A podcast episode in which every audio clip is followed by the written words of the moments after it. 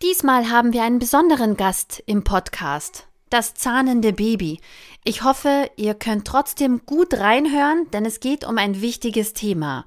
Machtgefälle in Beziehungen. Viel Spaß beim Hören.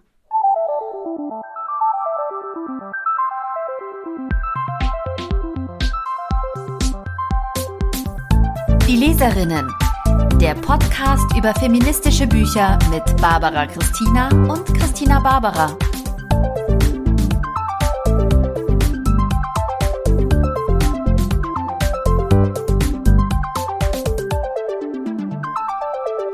Hallo Barbara.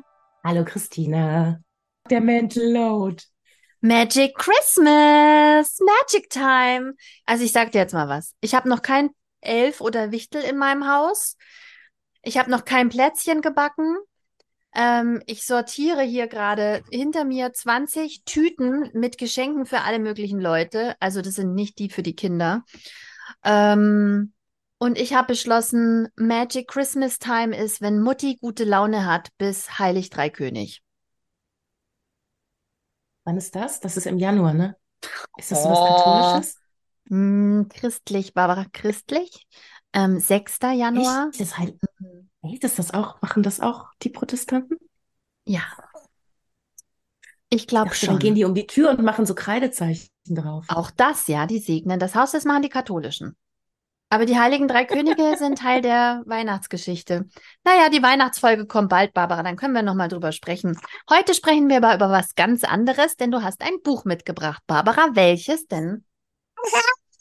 Genau, das ist eine Servicefolge. Eine Servicefolge wird es, und zwar habe ich mitgebracht äh, Kluft und Liebe, warum soziale Ungleichheit uns in Beziehungen trennt und wie wir zueinander finden, von Josephine Apraku. So, Servicefolge deswegen, weil ähm, die Weihnachtszeit ist auch traditionell die Zeit, wo wir gerne mit äh, unseren liebsten PartnerInnen aneinander geraten. Okay, nie, diesmal können wir eigentlich das Gendern lassen, mit unseren lieben Partnern aneinander geraten. Weil darum geht's auch. Wie So. hast du das Buch für dich entdeckt, Barbara? Ähm, das war, als ich damals auch auf, ähm, ähm, wie war denn das? Äh, das Misogyniebuch, äh, äh, als ich da im Tunnel war. Ähm, da ähm, wollte ich einfach wissen, wie kriegen wir das denn hin in unseren, in unseren Beziehungen? Wie kriegen wir das denn aufgelöst? Was ist denn da los? Und da bin ich auf dieses Buch gestoßen und dachte, Mensch, das hat bestimmt alle Antworten drin. Und äh, die liebe äh, Josephine hat schon auch uns geschrieben auf unserem Instagram-Kanal. Naja, so richtig alle Antworten nein, aber, aber es hilft schon. Und äh, Josephine, ich muss sagen, doch, da sind ganz viele Antworten drin. Ich fand es fantastisch. Deswegen habe ich es jetzt mitgebracht. Wunderbare Überleitung. Was kannst du uns denn zu der Autorin sagen, Barbara? Hast du was vorbereitet? Es gibt einen Klappentext, den lese ich mal kurz vor. Also, äh, Josephine Apraku ist Afrikawissenschaftlerin sowie Referentin für intersektionale rassismuskritische Bildungsarbeit und hat als Lehrbeauftragte unter anderem an der Alice Salomon Hochschule und der Humboldt-Universität zu Berlin unterrichtet. Darüber hinaus war Josephine Apraku Kolumnistin für Magazine wie Edition F und schreibt im Missy-Magazin die Kolumne Feministische Familiensprechstunde. Ah, das klingt sehr spannend. Wollen wir direkt ins Buch einsteigen? Kluft Ja. und Liebe klingt, Mhm. es klingt ein bisschen dramatisch. Ja, klingt super dramatisch. Und äh, da fange ich direkt mit einer sehr dramatischen Zahl an. 69 Prozent. 69 Prozent? Hä? Was meint sie denn damit? Ähm, alle Beziehungskonflikte sind solche, die nicht nachhaltig lösbar sind.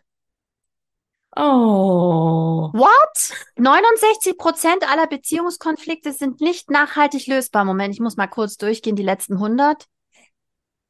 Äh, geh mal näher drauf Ja, ein. Ich bin nicht ganz sicher. Ja, ja, nein, nein. Also das werde ich ja jetzt in dieser Folge erklären. Was meint sie Fantastisch. damit? Also ähm, äh, die beruhen vor allen Dingen auf äh, Unterschieden in der Persönlichkeitsstruktur, den eigenen Wertvorstellungen und Ansichten der Beziehungspersonen. Ähm, und da fügt jetzt Josephine noch hinzu, Äh, auch unterschiedliche Zugänge zu gesellschaftlicher Macht und strukturelle Diskriminierung sind Gründe für diese nicht lösbaren Konflikte. Ha! Okay, okay, Grund, nimm mich noch weiter mit auf die Reise. Ja, genau. Das ist der Grund, warum ich immer, wenn ich in Therapien, Schrägstrich Paartherapien, die haben zwar schon auch geholfen, aber ich hatte das Gefühl, wenn das Gegenüber sich nicht mit den ähm, patriarchalen Machtverhältnissen, in denen wir uns befinden, auseinandergesetzt hat, dann kommt man ganz schnell an so eine Mauer, wo es nicht weitergeht. Wo man denkt, ja, okay, das kannst du jetzt sagen, aber das fühlt sich für mich unfair an. So. Naja, vor allem, ähm, ich glaube, ein Aha in die Richtung ist wahrscheinlich auch, correct me if I'm wrong, dass ähm, in dem Moment, wo man solche Konfliktsituationen hat, und das zeugt ja vielleicht auch von diesem Machtgefälle, ähm, da denke ich ja immer, ähm, oh Gott, was habe ich falsch gemacht? Wie können wir das lösen? Ähm, Liegt es vielleicht an mir? Kann ich was an mir ändern? Aber das ist ja Teil des Machtgefälles weil vielleicht das Gegenüber ja. sich diese Frage überhaupt nie stellt einfach auch aufgrund Aha. der Sozialisation und aufgrund der Systemstrukturen sozusagen. Also ein Mann wird ja mit einem wahnsinnigen Ego erzogen, selbst wenn er gar keins hat, ja. Also ich meine, er ist ein Mann und er ist stark und er ist, er darf Dinge und er soll ins Tun kommen und er soll Sachen machen.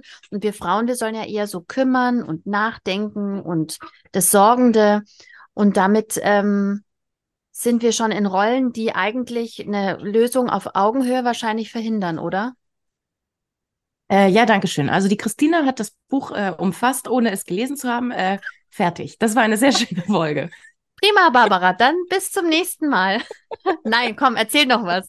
Aber darum geht's, oder? Also das habe ich jetzt Du hast vielleicht hast ja, du mir ja, die Vorlage ja, so gut gegeben. Du hast mir die Vorlage so gut gegeben und dann hat mein Oberstübchen nur die letzten Puzzlestücke dazu gepackt.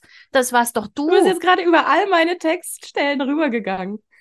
Prima, ähm, dann geh doch mal tiefer drauf ein. Ich freue mich nämlich schon, weil ich bin nämlich okay. sehr gespannt. Wir kennen das nämlich ja alle von zu Hause, dass man dann immer denkt, äh, wieso kommen wir denn jetzt hier nicht weiter? Aber, aber siehst du denn das hier nicht? Und ich habe drüber na ich habe so viel drüber nachgedacht, wie wir jetzt hier eine Lösung finden können. Schau mal, ich habe das hier ausgearbeitet und dann kommt so, ja, mache ich aber nicht. Ich mach, nee. Nee, dann müssen wir uns halt eine Putzfrau nehmen. Hä? Genau, Christina, jetzt muss ich mal aufhören. Also ich habe das Buch gelesen. Entschuldigung, oder ist jetzt, ist, haben wir jetzt hier schon so einen Kontakt? Ich lese es und du berichtest drüber. Das wäre eigentlich auch ganz schön. Mach, mach, ich also, sag jetzt einfach mal eine Weile nichts. Ich sag nichts. Hier ist eh so laut. Ich mach mal das Mikro kurz leise. Fantastisch. Also, es geht darum, ähm, in unseren Beziehungen gibt es ein Machtgefälle. Wir haben also, wir denken, wir denken, wir sind hier romantisch in Love ähm, und alles ist super und ähm, aber nein, es ist immer es ist immer Macht drin. Entschuldigung, ich muss lachen, weil ich sehe Christina auf dem Monitor, wie sie das Baby bespaßt. Wir sind ja jetzt auch immer zu dritt bei unseren Podcasts. Ähm, ich kann leider nicht so, ich kann mich leider nicht so gut fokussieren, wenn das Baby so süß ist. Macht. Wir waren bei Macht. Sorry, dafür war sie heute Nacht ziemlich lang wach. Aber ist gar nicht so süß. Hey, vielleicht hilft dir das. Macht und Kluft. Auch hier ist ein Machtgefälle. Aber diesmal habe ich den längeren Hebel. ja, das ist total spannend. Da wollte ich nämlich, ah, aber es ist jetzt wirklich all over the place. Ähm, da wollte ich äh, darauf hinaus, dass äh, in unseren sehr intimen Paarbeziehungen, wenn da ein äh, heterosexueller Cis-Mann Teil von ist, dann ist da ein Machtgefälle. Ähm, aber ich finde auch, das steht zwar nicht im Buch drin, auch ähm, in unseren äh, in unserem in unserer Familiendynamik, also zwischen Eltern und Kind, ist ja ein Machtgefälle drin. Und auch da äh, tappen wir ja schnell rein, dass wir, dass wir äh, diese Machtposition einnehmen und Macht ausüben. Und da müssen wir ja auch immer, so wie in unseren Paarbeziehungen, schauen, dass wir Augenhöhe hinkriegen. So, jetzt wieder mal kurz die Angel eingezogen. Augenhöhe. Sie schreibt nämlich auch, ähm, was, äh, was wichtig ist und woran, wonach wir ja eigentlich alle suchen, ist die Verbundenheit, die Intimität. Und die kappen wir in dem Moment, wo ein Beziehungspartner, eine Beziehungspartnerin ähm, Privilegien einsetzt. Und Privilegien beenden ganz schnell Diskussionen. Dann argumentiert man nämlich nicht mehr auf Augenhöhe, sondern man haut halt drauf. Und ähm, auch nochmal zum Anfang zurückzukommen, sie hat dann äh, geschrieben, was unterscheidet denn glückliche von unglücklichen Beziehungen? Ähm, und sie meinte, ein großes Missverständnis ist, dass in glücklichen Beziehungen nicht gestritten wird. Es wird gestritten. Da wird genauso viel gestritten, aber die Einstellung ist eine andere. Ähm, A, geht es darum, dass ich in einem Streit oder in Konfliktsituationen Verantwortung übernehme. Und äh, Punkt zwei ist, dass, äh, wenn es für dich nicht gut ist, ist es für uns nicht gut. Es geht mir nicht darum, einen Streit zu gewinnen, sondern es geht mir darum, dass wir am Ende da äh, einen Konsens finden, dass es uns beiden gut geht mit der Lösung, die wir finden. Und das ist das Problem, dass ganz oft in diesen heterosexuellen Beziehungen, das sagt sie auch explizit, das ist ein Problem der heterosexuellen Beziehungen, weil da halt ein privilegierter Cis-Mann drin steckt, ähm, kriegen wir das nicht hin. So, und dazu möchte ich jetzt auch noch mal eine kleine Textstelle vorlesen. Ähm, die habe ich hier mitgebracht. Moment. Ähm, also, bei Männern ist es so, äh, benennen konnte ich die wohl größte Gemeinsamkeit zwischen unseren Erfahrungen nicht, nämlich den Unterschied, dass wir alle mit Menschen zusammen waren, denen von jungen Jahren an suggeriert wurde, dass sie eigentlich keine Beziehungen, sondern grenzenlose Freiheit wollten. Und sie auf diese, wie auch die Fürsorge von den Frauen in ihrem Leben und jenen, denen zugeschrieben wird, Frauen zu sein, qua Geburt ein Anrecht hatten dass eine solche Anspruchshaltung nicht ohne Konflikte auskommt, vor allem nicht in Beziehung zu Menschen, deren unfreiwilliger Auftrag es sein soll, diesen Abyss mit der Aufopferung ihres Selbst zu füllen, wundert mich inzwischen wenig. Oh, das ist schon ganz furchtbar. Na, vor allem, und jetzt sind wir halt am Knackpunkt, wenn in Beziehungen neue kleine Menschen dazukommen. Also auf Augenhöhe klappt es ja vielleicht noch einigermaßen, solange man zu zweit ist. Und ich glaube auch ernsthaft, dass Beziehungen ohne Kinder einfacher sind. Ähm, wenn jetzt ein Kind dazukommt, muss man die Aufgaben ja eigentlich neu sortieren und man muss die Zuständigkeiten zuordnen. Und wenn jetzt aber biologisch gesehen einfach am Anfang sehr viel bei der Frau liegt und sie dann irgendwann so nach einem halben Jahr sagt, hey, ich bin so verdammt müde und es ist so viel, wir müssen da irgendwie neue Wege finden, dann. Das sind ja nur, das sind ja nur Symptome fürs gleiche Problem. Und, genau, ähm, aber da wird es halt so ganz wichtig und greifbar. Ja, ja, natürlich, weil da halt einfach noch mehr Druck drauf kommt. Also wir können halt äh, gewisse Dinge können wir dann immer kompensieren, indem wir, ach komm, Schatzi, ich habe dir jetzt ein nettes Essen gekocht und jetzt lächle ich mal drüber. Aber wenn wir halt selber total im Arsch sind und keine Fürsorge mehr leisten können, dann knallt's. Und dazu schreibt sie auch, viele heterosexuelle Männer haben Schwierigkeiten damit, in Konflikten die Gefühle und Meinungen ihrer Partnerinnen als wichtig wahrzunehmen. Zudem tragen 65 Prozent der heterosexuellen Männer in Konflikten dazu bei, diese zu verstärken, anstatt sie beizulegen. Soll so. ich mal ein Beispiel aus meinem Leben, sonst machst du das doch immer. Also, ja, äh, Geschichten, Geschichten aus der Ehe, die es nicht mehr gibt. Ähm, Zitat, wenn du nicht so rummotzen würdest, dann hätten wir gar kein Problem und dann wäre auch alles gut. Zitat Ende. Ne? Ist nur mein genau, Problem. In a nutshell. In a nutshell. Und ähm, zweites super Beispiel.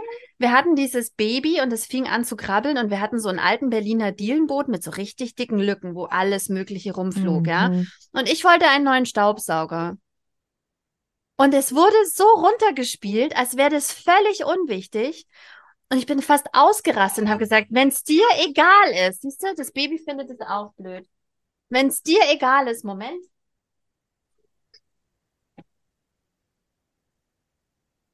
So, da bin ich wieder. Wenn es dir egal ist, lieber Partner, ob wir einen neuen Staubsauger haben oder nicht, und es mir wichtig ist, warum sagst du dann nicht einfach, mir egal, mach? Sondern es wurde eine Sache draus gemacht. Also da war ein Machtgefälle. Er hatte das Gefühl, Genau, er müsste jetzt sein Macht drin. Veto einlegen. Ich finde es aber nicht Ja. wichtig und deshalb finde ich, wir sollten keinen Staubsauger kaufen. Äh, sorry? Aber ich finde, es ist wichtig und dir ist es eigentlich egal. Ich weiß nicht mal, warum wir hier gerade streiten. Ich kann mich immer noch aufregen. Ich kann mich immer noch aufregen, Barbara. Nächste Textstelle. Äh, weil es das Privileg der einen Seite ist, sich aussuchen zu können, ob eine Beschäftigung mit einer bestimmten Form von Unterdrückung wichtig ist oder nicht. So, das ist nämlich auch Privileg, zu sagen, äh, hier, also erstens, dein, meine Belange sind wichtiger als deine Belange und außerdem kann ich mir auch aussuchen, ob wir jetzt darüber sprechen oder nicht. Absolut. Absolut. Aber wie, was gibt's da denn Aber, auch aber, Wege? aber, aber. Sie sagt ja selbst, dass es, ähm, dass sie keine Antworten liefert. Aber du sagst, du hast Antworten gefunden. Ja, da sind ganz tolle Antworten drin. Und zwar ist das ja quasi, ähm, dieses ganze Buch ist aufgebaut wie so eine ähm, systemische Paartherapie. Also du hast die ganze Zeit, hast du so kleine Checkkästen, wo du dich selber checken kannst und wo der andere sich checken kann. Und dann hast du auch noch ähm, äh, Vorschläge für so Übungen, die man machen kann ähm, und wie man Gespräche dazu führen kann. Also ähm, ja, ist wirklich ganz toll aufgebaut. Also man kann das so, man kann, also ähm, so, fangen wir mal am Anfang an. Ähm, wenn man an dem Punkt angekommen ist, wo man merkt, wir haben hier Konflikte und wo man merkt, da sind so ein paar Konflikte, die lassen sich nicht lösen. Dann, um, ähm, wenn man wirklich Interesse daran hat, diese Konflikte zu lösen, müssen wir uns halt mit dem Patriarchat und mit den Auswirkungen in unsere Beziehungen auseinandersetzen. Das heißt, das äh, Politische ist privat und das Pri Private ist politisch. So, da sind wir wieder. Da waren wir ja schon ganz oft. Das, das äh, Patriarchat liegt äh, mit uns im Bett. Liegt zwischen uns im Bett. So, aber wir müssen diesen großen Patriarchatselefanten müssen wir halt anerkennen, der da zwischen uns im Bett liegt. Sonst kriegen wir es halt nicht aufgelöst. Dann ist es halt für immer äh, ein Machtgefälle ähm, und du hast halt nicht diese Intimität, die sich halt jeder wünscht. Weil wenn du weiterhin auf deiner, auf deiner Macht beharrst, dann ist da halt immer, dann bricht die Verbindung ab. So, dann hast du zwar zu Hause, ich sag's jetzt mal polemisch, dann ist das, äh, ähm, das Zuhause sauber und äh, die Kinder versorgt, aber du hast halt keine Verbindung zu der Person, die das da alles für dich macht. Du bist halt eher wie so ein Dienstleister. Ich meine, aber der Dienstleister wird ja Intimität bezahlt. und Intimität, die, ja, oh Mann, ey. Und äh, ich sage dir mal, ähm, wenn ich das umrechnen würde, ich wäre reich, aber egal. Ähm, wenn, äh, wenn man nicht gesehen wird, vor allem als Person mit seinen Bedürfnissen, das ist ja genau das, wie normalerweise Intimität entsteht, dass du gesehen wirst, dass du diese Nähe hast, eben auch durch Verständnis. Und das fehlt dann. Aber das bedeutet auch, Barbara, was du erzählst, es ist nicht ein reines Sachbuch. Es ist jetzt nicht, was uns wieder durchdekliniert, warum Männer und Frauen sehr unterschiedlich ticken und wie das Patriarchat damit reinspielt, sondern es hat doch durchaus diese konkreten Ansätze auch, wie man so Schritt für Schritt sich dem Problem tatsächlich auch nähern kann oder der Problemlösung oder zumindest, ich meine, und das ist Teil der Lösung, der klaren Bewusstmachung, wo genau knirscht's jetzt bei uns? Oder wie? Ja, also es hat äh, quasi drei Ebenen. Also es ist einmal ein Sachbuch, was ich mega gut finde. Ich liebe Sachbücher. Dann ähm, erzählt sie auch privat von äh, der Art und Weise, wie sie Beziehung geführt hat oder führt. Man weiß es nicht genau. Ist es jetzt äh, ein Partner, eine Partnerin, eine Geschichte oder sind es mehrere Geschichten zusammengefasst? Äh, das lässt sie auch ein bisschen offen und das ist auch echt nicht so wichtig. Ähm, und als dritte Ebene gibt es halt dieses, diese Checkboxen und ähm, die äh, ähm, Arbeitsvorschläge, nennen wir es mal so. Und ähm, ein ganz, ganz wichtiger Punkt, Entschuldigung, auf den ich noch nicht eingegangen bin, ähm, ist halt nicht nur äh, ähm, das Patriarchat, also die, ähm, äh, weibliche Unterdrückung, sondern natürlich auch Rassismus. Also sie ist selber Rassismus betroffen ähm, und das ist auch ein Riesenteil des Buches. Und ähm, das, äh, wenn man das liest und wenn man das als weiße Person liest, da äh, definiert sie auch nochmal, was sind weiße Personen. Das hat nichts mit der Hautfarbe zu tun, sondern mit der Anzahl deiner Privilegien quasi, mit deinem Status. Ähm, ich persönlich äh, hatte echt an so ein paar Stellen so ein Aua, Aua, Aua, ja, das habe ich auch schon gemacht. Oh, scheiße. Oh. Was ja total gut ist. Und was total wichtig ist. Und das ist ja auch, das ist ja mein Privileg, dass ich mir aussuchen darf, ob ich mich jetzt damit beschäftige oder nicht. Ähm, ja, ich ähm, habe schon vorhin gedacht, als du gesagt hast, ähm, ganz kurz den Ex Exkurs gewagt hast Richtung Machtgefälle zwischen Eltern und Kindern, dachte ich so, ja. Und unter anderem auch, ich als weiße Frau habe ja sowieso schon, ich bin auch Teil des Machtgefälles. Du hörst, wir kriegen Zähne. Ich, ich lasse dich noch mal ein bisschen weiter erzählen. Ich mache wieder aus. Sehr gerne. Ähm, genau. Also, Rassismus und dass wir uns aussuchen können, äh, ob wir uns jetzt damit beschäftigen. Also wir als weiße Personen, was ja ähm, äh, was mich persönlich jetzt auch trifft, weil ich ja auch äh, die ganze Zeit mich mit Sexismus auseinandersetze ähm, und das Gefühl quasi kenne, über mein Geschlecht diskriminiert zu werden. Ähm, und dann hat man, habe ich, finde ich, einen besseren Zugang dazu, wie es ist, über ähm, äh, über dein, über rassistische Kriterien ras ähm, diskriminiert zu werden. Und ähm, das, ähm, naja, ich versuche mich damit zu beschäftigen, aber ich habe das Gefühl, ich könnte mich da noch mehr mit beschäftigen. Ähm, das poppt dann an diesen Stellen auf, wo man halt Beziehungen führt mit Rassismus betroffenen Menschen. Und da muss ich sagen, da habe ich in meiner Vergangenheit echt einen Scheißjob gemacht an dieser Stelle Entschuldigung. Gilt das irgendwas? Entschuldigung, Entschuldigung.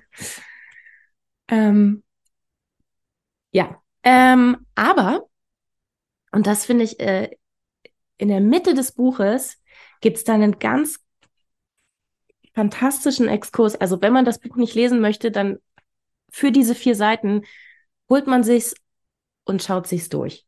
Ähm, da geht's nämlich über ähm, Modelle, Rassismusmodelle ähm, aus dem Aufsatz Talking about Race, Learning about Racism, The Application of Racial Identity Development Theory in the Classroom von Beverly Daniel, Daniel Tatum. So. Und es gibt, äh, und da sagt sie da, ähm, mit diesem Modell arbeitet sie auch in ihrer ähm, ähm, was macht sie nochmal oh, in ihrer Bildungsarbeit, rassismuskritische Bildungsarbeit. Damit arbeitet sie immer. Ähm, also es gibt äh, Stufen für ähm, per Personen of Color und es gibt Stufen äh, für Weiße. Und da möchte ich jetzt ein bisschen detailliert darauf eingehen, weil es so wichtig ist. Ähm, und zwar für Personen of Color gibt es fünf Stufen. Einmal äh, Vorbegegnung, ähm, die Personen versuchen sich zu assimilieren, möglichst unauffällig zu sein, ähm, um von Weißen akzeptiert zu werden. Dann gibt es die Begegnung. Ähm, sie, bege also, sie werden mit Rassismus konfrontiert und stellen fest, ähm, dass äh, egal wie sehr ich mich anstrenge, ich werde nicht akzeptiert werden, weil ich bin nicht weiß. Äh, dann gibt es das Eintauchen. Ähm, sie äh, umgeben sich mit sichtbaren Symbolen der eigenen Identität, tauchen ein in ihr ähm, Color sein ähm, und äh, umgeben sich mit, äh, mit gleich, Gleichartigen. Dann gibt es die Internalisierung. Ähm, jetzt sind sie auch bereit, bedeutungsvolle Beziehungen zu Weißen aufzubauen, ähm, die die Selbstdefinition dieser Person anerkennen und respektieren und Koalitionen mit Mitgliedern anderer unterdrückter Gruppen zu bilden, also intersektional Lismus, Intersektionalität, Intersektionalität, das war's. Ähm, und als letzte Stufe Internalisierung und Engagement. Ähm, sie sind, äh, sie wollen einen erstellen einen Aktionsplan oder ein allgemeines Engagement für die Belange der eigenen durch Rassismus geschaffenen Gruppe, können das dahingehend übertragen, werden quasi aktiv. So. Ähm, analog gibt es diese sechs Stufen auch für Weiße. Äh, zuerst ähm, Mangel äh, Kontakt, das ist Mangel an Bewusstsein äh, für das eigene weiße Privileg, ähm, gehen oft mit naiver Neugier oder einer Angst gegenüber People of Color einher, basierend auf Stereotypen, die gelernt wurden vom Außen. Ähm, dann gibt es die Desintegration. Ähm, da wird ihnen das erste Mal bewusst, dass es Rassismus gibt, ähm, begleitet mit ähm, negativen Emotionen wie Schuld, Scham und gelegentlicher Wut. Äh, um dieses Unbehagen zu reduzieren, gibt es jetzt zwei Wege. Einmal das Leugnen der neuen Informationen oder Versuche, die Einstellung wichtiger anderer Menschen im eigenen Leben gegenüber People of Color zu ändern. So, dann gibt es die Wiedereingliederung. Ähm, die Person beginnt, Rassismus zu akzeptieren äh, Gefühle der Schuld und der Angst können in Form von Furcht und Wut auf andere Menschen, auf Menschen umgeleitet werden, die Rassismus erfahren und somit als Quelle dieses Unbehagens betrachtet werden. So, deswegen gibt es bei Weißen nochmal diesen einen Schritt mehr, ähm, wo quasi dieses, äh, äh, diese, wie sagt man, kognitive Dissonanz durch, ähm, äh, durch Unterdrückung ähm, ausgehalten wird. Das heißt, ich weiß, es gibt Rassismus, ich glaube aber, wir sind besser und deswegen ist es schon noch okay. So. Dann gibt es die Pseudo-Unabhängigkeit, die Informationssuche über People of Color, äh, markiert auf den Beginn dieser Phase. Äh, man gibt den Glauben an die Überlegenheit weißer Menschen auf. Ähm, man orientiert sich an Rassismus erfahrenen Menschen und versucht oft, das eigene Weißsein durch eine aktive Assoziierung mit diesen zu verleugnen. Ähm, das Individuum erfährt ein Gefühl der Entfremdung von anderen Weißen. Und dann das Eintauchen, ähm, ähm, man sucht nach einer neuen, angenehmeren Art, sich als weißer Mensch zu verhalten und sich über weiße Menschen zu informieren, die sich als antirassistische Verbündete von People of Color positioniert haben. Ähm, die Person erhält auf diese Weise Zugang zu wichtigen Modellen für Veränderung und als letztes Autonomie, die Verinnerlichung eines neu definierten Empfindens darüber, was es bedeutet, weiß zu sein. Positive Gefühle, die mit dieser Neudefinition verbunden sind, treiben die Bemühungen der Person an, sich Rassismus und Unterdrückung im täglichen Leben entgegenzustellen. Allianzen mit People of Color können in dieser Phase leichter geschmiedet werden, weil die Person ihre antirassistischen Verhaltensweisen und Einstellungen konsequenter artikulieren kann. So, das war jetzt echt eine Menge Theorie. Ich fand es total wichtig, weil also genau, es gibt mir selber eine Einordnung und sie sagt auch, man kann auch ähm, zwischen den Phasen wechseln und sie sagt auch, für sie ist es wichtig, wenn sie ihre antirassistische Arbeit macht, zu schauen, in welcher Phase bin ich gerade und in welcher Phase ist mein Gegenüber und ist eine Kommunikation überhaupt möglich und wie kann diese Kommunikation am besten stattfinden.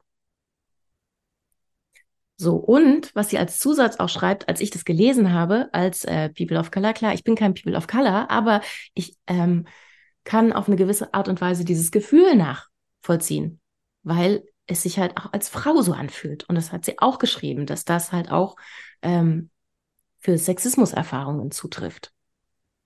So, und man kann auch einfach beides haben. Du kannst ähm, die Diskriminierungserfahrung haben. Du kannst aber auch der, äh, der weiße Mensch sein, der Privilegien hat. Oh, es ist so kompliziert, es ist so ambivalent. Ja, es ist halt Prinzip einfach eine verdammt komplizierte hm. Diskussion. Ja, aber im Prinzip könntest du diese verschiedenen Stufen auch für den Privilegiencheck im Allgemeinen, auch den patriarchalen Privilegiencheck anwenden. Also ja. ähm, und auch wenn man so die Genese als Feministin sozusagen, wenn man sich so entwickelt. Insofern möchte ich dich bitten, gnädig zu sein mit deinem jüngeren Ich, das sich nicht gut verhalten hat, ähm, weil was hat sie so schlecht auch, verhalten? Oh. Ja, aber wir waren wir waren in einer Zeit sozialisiert, die uns versprochen hat, es wäre alles gut.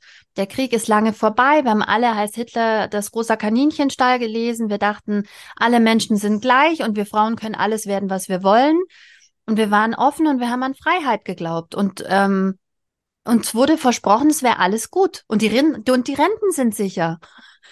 Ich meine, der große Ja, es ist alles Crash gut und wir ja müssen uns nicht mit einer und wir müssen uns nicht mit einer mit uns selbst auseinandersetzen. Und das ist ja das Problem, dass da überhaupt gar keine Selbstreflexion. Also ich weiß, das ähm, ist vielleicht auch so ein jüngeres Menschending, obwohl die jüngeren Menschen heutzutage sind so mega selbstreflektiert. Also ich war es halt nicht. Ja, gut, aber Fluch und So. Segen. Ich meine, manchmal sind Menschen auch ein bisschen zu verkopft. Also ich meine, schön war es, nicht so viel denken zu müssen in den 90ern. Ähm, es war Nein, schön. nein, nein. Ja, ja, also es war schön für uns, weil wir nicht so Ja. viel denken mussten. Andere haben davon, haben deswegen total gelitten. So. Ja. Und hatten da gar keinen Zugang zu, äh, Gerechtigkeit zu bekommen oder aber auch überhaupt ihr Leiden ähm, sichtbar zu machen. So. Und deswegen, ähm, es ist ein sehr ambivalentes Gefühl. Ich spüre beides.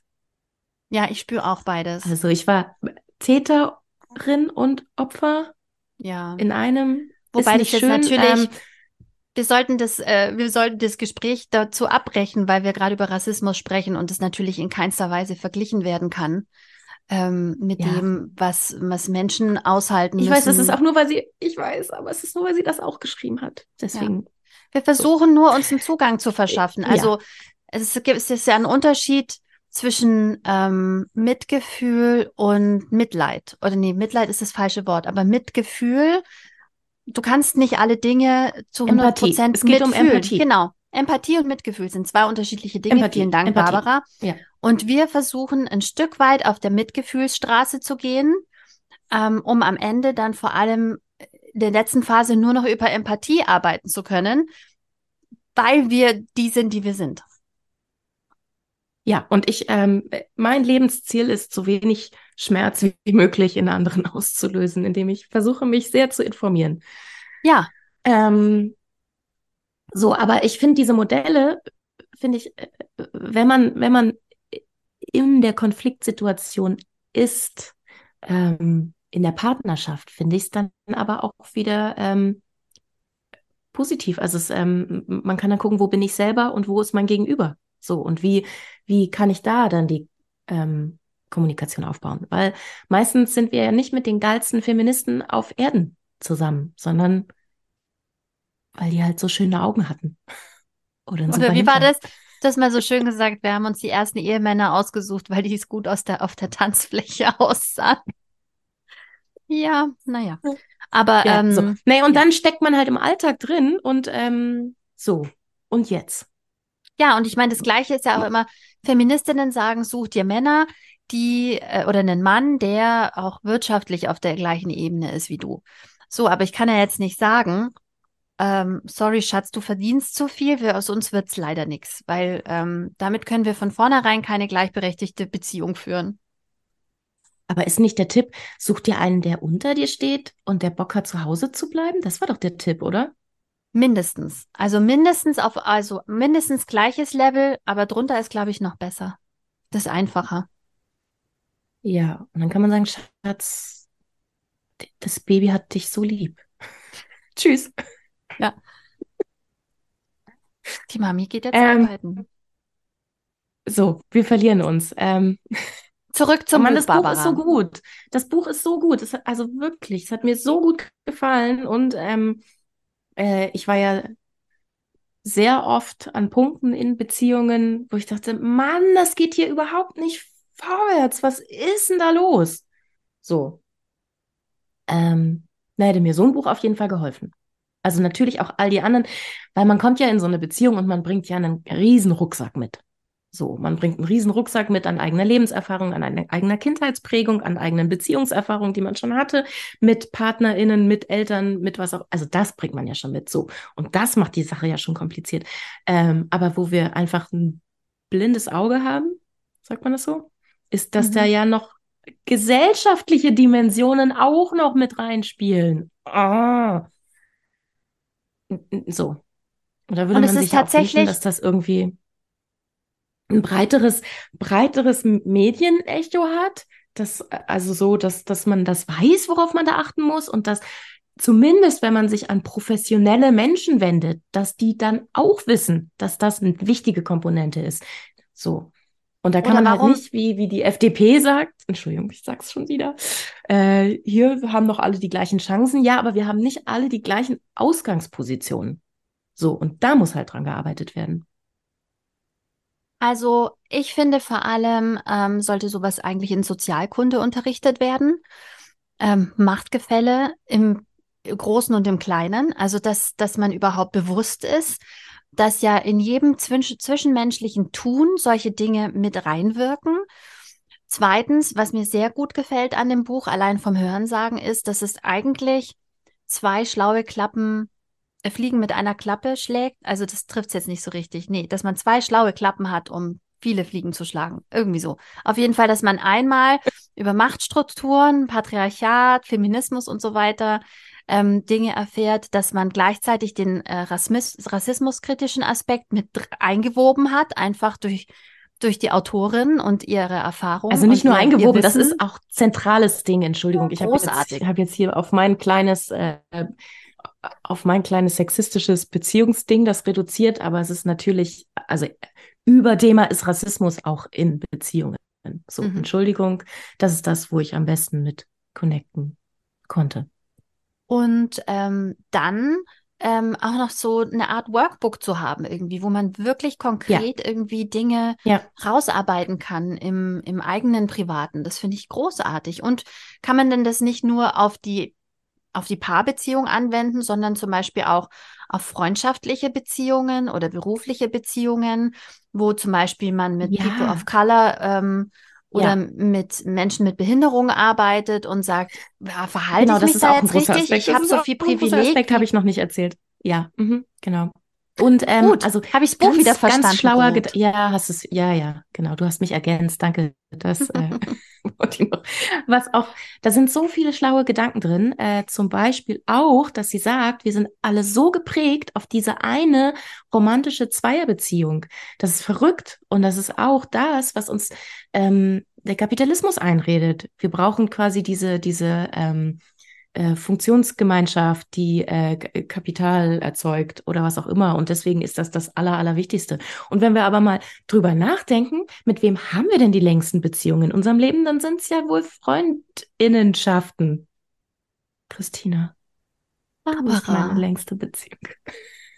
du auch meine. Oder meine lieben Bandkolleginnen. Ich habe ja keine längere Beziehung in meinem Leben mit so. Genau. Warum wird denn das nicht gewertschätzt? Na, weil wir halt keine finanzielle Zugewinngemeinschaft sind. Hä? Das ist ja komisch.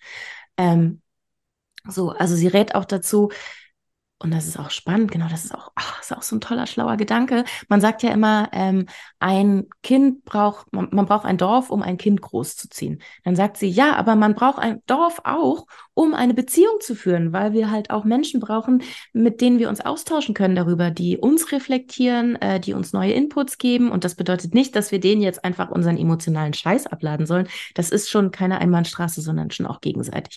Und ähm, die begleiten uns über so einen langen Zeitraum und in deinem Fall zum Beispiel äh, hast du auch ungefähr die Hälfte meiner Erinnerungen gespeichert.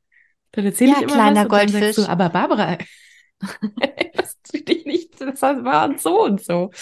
So wichtig ist das. Ähm, Mhm. Genau, wir, wir unterstützen uns und wir wachsen gegenseitig und äh, wir helfen uns gegenseitig und äh, wir brauchen uns halt auch, um unsere Beziehungen zu reflektieren. Und das Ich habe jetzt so wenig geschlafen heute Nacht, schätzen. Barbara. Ich habe heute Nacht so wenig geschlafen, ich heul gleich. Ähm, aber ich glaube auch, was erwarten wir denn dann auch von einer Person? Das finde ich immer so krass. Wir erwarten ja von dieser einen Person und jetzt mal in meiner Lebensphase, ja, das ist manchmal die einzige erwachsene Person, die ich für mehrere Tage sehe. Ähm, und von dieser Person, also wenn er da ist, aber das ist die Person, die alles auffangen muss. Aber das ist ja absurd. Also ich meine, der ist ja ein toller Mann, aber der kann ja nur nicht alles, ne? Und er ist auch ein schlauer Mann, aber er weiß auch nicht alles.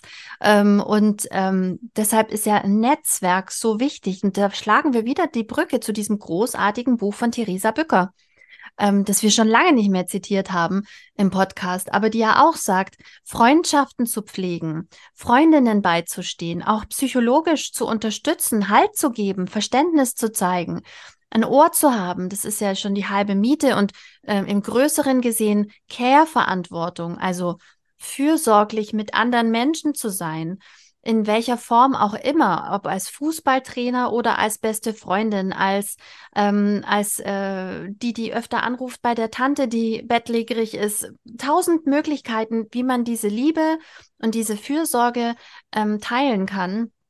Und die brauchen wir. Und ähm, das ist auch kein Privileg von Menschen, die Kinder haben oder Menschen, die Angehörige pflegen, ähm, sondern das muss ein Privileg sein von, von allen. Also hier Privileg mal total falsch benutzt als Wort, sondern ähm, das muss etwas sein, was allen Menschen zugestanden wird.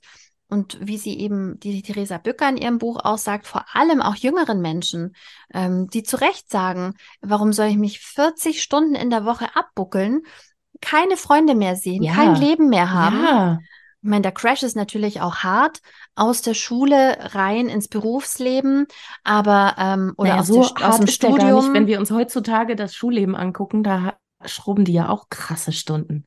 Ja gut, Crazy. aber da bist du die ganze Zeit mit deiner Peer Group zusammen. The Peer Group mit deiner, mit deinen Freunden mehr oder weniger. Also zumindest mit vielen Leuten, die so alt sind wie du und die inter ähnliche Interessen haben. Und wenn du dann ähm, in den Beruf startest, ist es dann schon ziemlich einsam im Vergleich. Ähm, naja, und da stimmt. die Beziehungen halt aufzubauen, mental, dauert ja. Es ist auch. ja mental auch total gefährlich, dass du, dass du quasi alle deine Eier in einen Korb reintust. Du hast diese 40 Stunden, das ist der, der, der größte Teil deines wachen Tages, äh, verbringst du mit einer einzigen Sache. Und wenn diese eine einzige Sache schief geht, dann hast du gar nichts mehr, gar keinen Halt mehr. So. Guck, wie in der Ehe. Das wollte du ich legst alle deine Eier in diese eine Person. Warte mal, alle Eier tragen eine, eine Person trägt alle. Das war eine kurze Nacht. Nein, also du, du legst alle Erwartungen und all deine Aufmerksamkeit auf eine Person. Das ist ja nicht gut, auch nicht für die Beziehung. Also, wer soll denn das auffangen? Ja, ja, aber das, so sagt sie auch was sehr Schlaues. Sehr gut, Herr damit. Da geht es dann um ähm, naja, dass wir als Frauen halt so darauf konditioniert sind, dass wir diese ganze Care-Arbeit, diese ganze Fürsorgearbeit leisten und dass die Männer ja davon ausgehen, dass sie das bekommen und dass man da, uns dann immer sagt, ja, aber äh, wenn du dich selbst nicht liebst, kann dich auch kein anderer lieben. Und dass das zynisch ist. Dankeschön, Dankeschön, weil ich habe nämlich immer Bauchweh bei dieser Aussage gehabt, weil wir von Geburt an als Frauen wird uns gesagt, du bist nicht genug, du reichst nicht, du bist falsch, Du bist nämlich nur eine Frau, nur eine Frau in dieser Männerwelt, weil äh, wärst du ein Mann, dann wärst du richtig, aber du bist halt leider eine Frau. Ähm, wie sollen wir uns denn selber lieben? Wir hassen uns, weil wir sind nicht genug. Das ist das, was so ganz unterbewusst verankert ist. In manchen mehr, in manchen weniger, kommt auf das äh, Familienkonstrukt an, in dem wir groß geworden sind und erste Bindungserfahrungen, aber das ist schon was, was wir gemeinsam haben. Und da sagt sie zum Beispiel auch, dass das ganz krass bei den ähm, äh, bei schwarzen Frauen zum Beispiel ist, dass denen auch immer, also dass die Gesellschaft ihnen erzählt, so hier und ähm, ihr seid falsch und ihr seid nicht so viel wert und äh, dass das dann äh, quasi so eine Selbstermächtigung ist. So, ähm, hey, ja, okay, wir machen unsere Haare und wir machen unsere Nägel und was auch immer und das, das ist aber hier nicht Self-Care, sondern das ist ein politischer Akt, ein politischer Akt, uns selber gut zu finden. Und wir machen das. Das ist ein großartiger Gedanke. Nein, aber das ist ein großartiger Gedanke, weil ich die ganze Zeit dachte, Barbara, was erzählst du? Aber es ist doch so wichtig, dass man ein Stück weit auch mit sich selbst im Frieden ist. Und ich glaube, bei dem Satz schwingen halt zwei Sachen mit. Einmal dieses, du bist nicht genug, aber dann doch auch wieder diese Erwartungshaltung vielleicht genau einer Person gegenüber die dann halt da ist, oder den Kindern gegenüber. Also dieses kleine Mini-Leben, das man dann hat in dieser Zwei-Paar, also äh, Paarbeziehung, das muss alles befriedigen an, an Hoffnungen ans Leben, die du hast. Und ich habe neulich diesen wunderschönen, so, so, so, weißt du, eins von diesen Instagram-Bildchen, die, die so einem so viel Mehrwert geben, so philosophisch. Ähm, aber das war so eine Künstlerin und die hat irgendwie gesagt, I am um, I'm not on this earth to merely survive, but to thrive. Also wir alle haben, haben Ambitionen und wir haben Kreativität und ob du die jetzt nur auslebst mit Zuhause-Deko und Wichteltüren, Barbara. Ähm, äh, das, Ey, ähm, aber sie waren überall. sprechen, die wir waren sprechen überall. noch darüber. Wir sprechen noch die darüber in der die- Weihnachtsfolge. Aber du hast diese Zwei-Paar-Beziehung, du hast einen Menschen, ein Frauenleben, das so viele Ambitionen und Ideen und Vorstellungen, Energie und Kraft hat, hat. Und du erwartest, dass alles in dieser kleinen, in diesem Mini-Kosmos erfüllt wird. Ähm, und du musst aber ein Stück, also du willst, dass deine Bedürfnisse darüber befriedigt werden, aber du musst in dir praktisch finden, ähm, was, was auch, was du bist, weißt du? Du musst dich lieben, du musst deine Ambitionen und du musst deine Träume und deine Ziele greifen und nicht hoffen, dass sie mit, mit dem befriedigt werden, was halt zufällig da ist. Das kann ja sein, dass das reicht. Das ist, das ist, was du möchtest. Aber wenn da noch mehr ist, dann musst du zu dir gut sein und dich lieben und zu dir ehrlich sein. Das sehe ich auch immer in dem Satz. Und nicht nur, ähm, du bekommst von allen gesagt, du bist nicht genug, haha, jetzt lieb dich halt selber, sondern eben auch, erwarte nicht, dass alle deine Bedürfnisse erfüllen, sondern versuche auch du selber ähm, rauszugehen und dein Ding zu machen. So sehe ich den Satz manchmal. Meistens Ja, immer. Also auch ein Stück revolutionärer weit. Gedanke, ein revolutionärer Gedanke drauf. Ähm, diese Kleinfamilie, diese heterosexuell normative Cis-Paar-Beziehung, die war ja überhaupt niemals dafür angelegt, dass wir Frauen all unsere Bedürfnisse darin stillen, weil wir haben nämlich gar keine, wir dürfen gar keine haben. Wir sind dafür da, die Bedürfnisse von all den anderen Teilnehmern dieser Kleinfamilie zu befriedigen. Ha! So. Aber leider dich. sind wir ja so Ja. groß geworden, in den 90ern, in den 80ern, ey, you can have it all. Musst dich nur Mhm. reinhängen und äh, du machst die geile Karriere und hast den geilen Arsch. Entschuldigung, ich bin so auf diesen Äußerlichkeiten. Da muss ich auch mal dran arbeiten. Ähm, so. Aber, aber auch natürlich das 50er Jahre Häuschen im Grün. So. Geht Mhm. alles. und dann stecken wir da jetzt drin. So. Wir konnten noch nicht das, wir konnten diese 50er Jahre, dieses 50er Jahre, Narrativ konnten wir noch nicht loslassen. Wir stecken aber schon mit dem anderen Fuß in dem You can have it all drin. Wir sind gefickt, Christina. Aber kennst du noch So, diesen coolen Spruch? Kennst du noch den Spruch? Und der schwang bei allen meinen Freundinnen mit. Vielleicht auch was für die Weihnachtsfolge.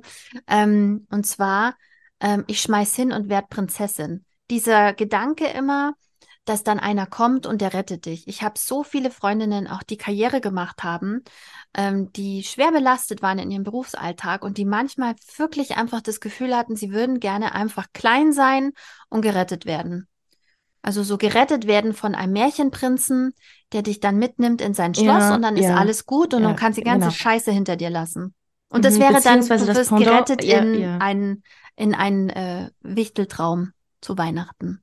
Und Ey. du inkarnierst, du, du inkarnierst dann als Santa Claus. So, das Pendant dazu, äh, das hatten wir vielleicht in den 90ern, in den 2000ern war es dann, dann heirate ich reich.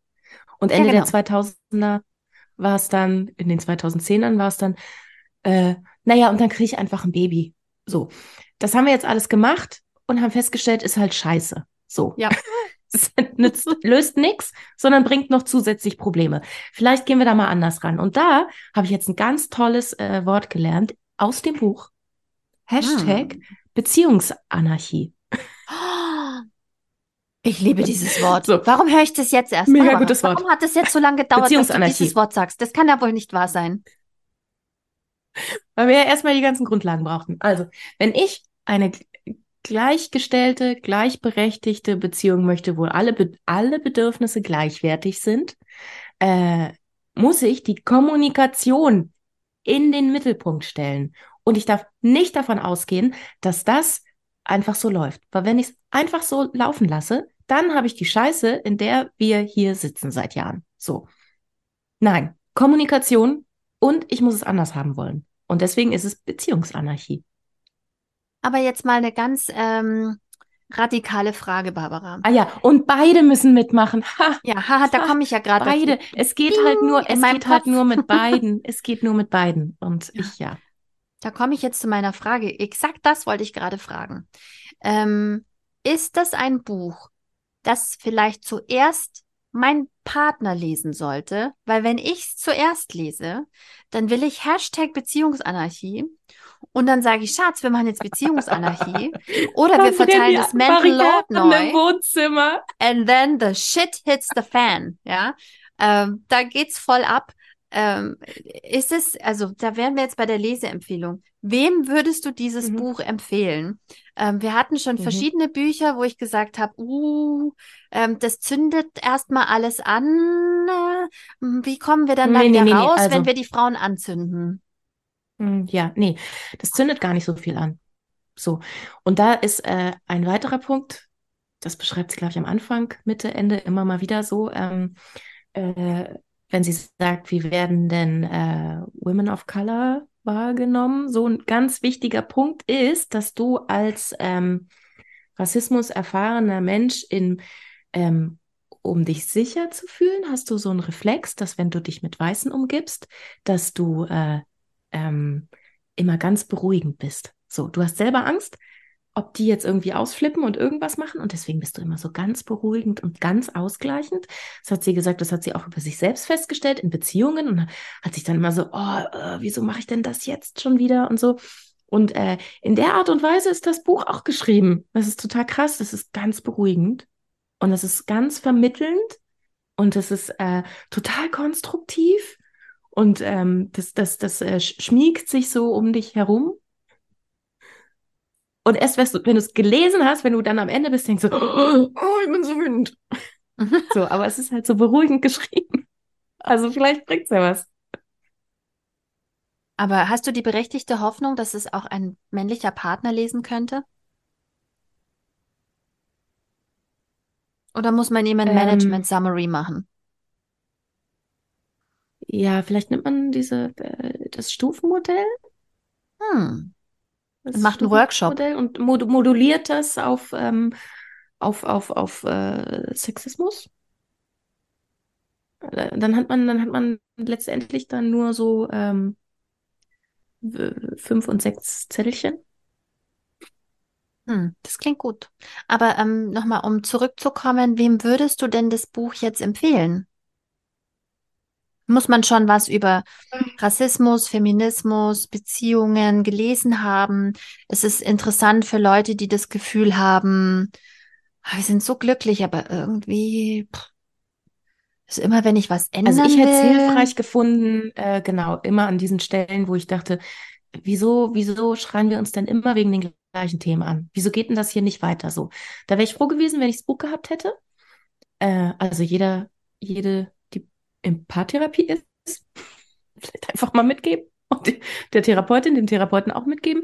Ähm, ansonsten, was du natürlich schon gesagt hast, aber was wir ja immer sagen, wieso kann denn das nicht Teil der Schulbildung sein? Wäre doch schön, wenn das äh, die jungen Menschen schon mitbekommen, bevor sie sich in diesen Sackgassen befinden.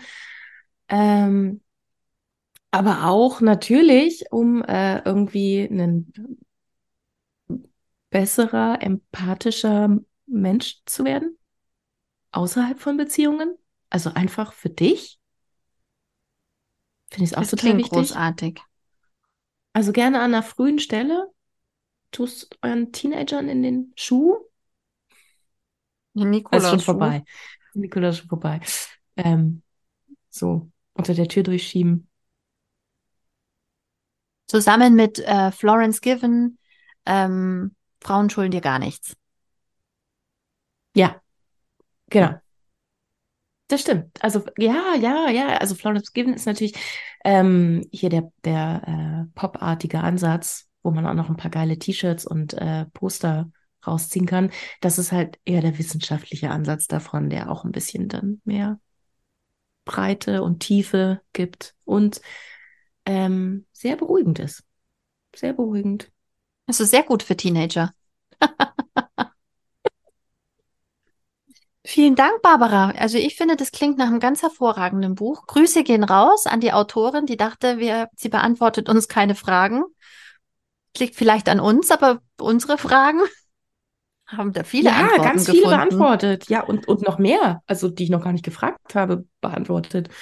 Ähm, und äh, vielen, vielen Dank. Es hat mal wieder ein bisschen gedauert, bis wir es jetzt besprochen haben, ähm, aber wir sind dran. Ja, alles ordentlich eingetaktet. Es kommt, irgendwann kommen die ganzen Bücher. Lesestapel, Lesestapel, Lesestapel. In In diesem Sinne, Barbara, ich freue mich auf unser Wiederlesen. Wiederhören. Die nächste Folge. Ja. Ja, ich mich auch. Sehr. Bis dann. Ciao. Tschüss.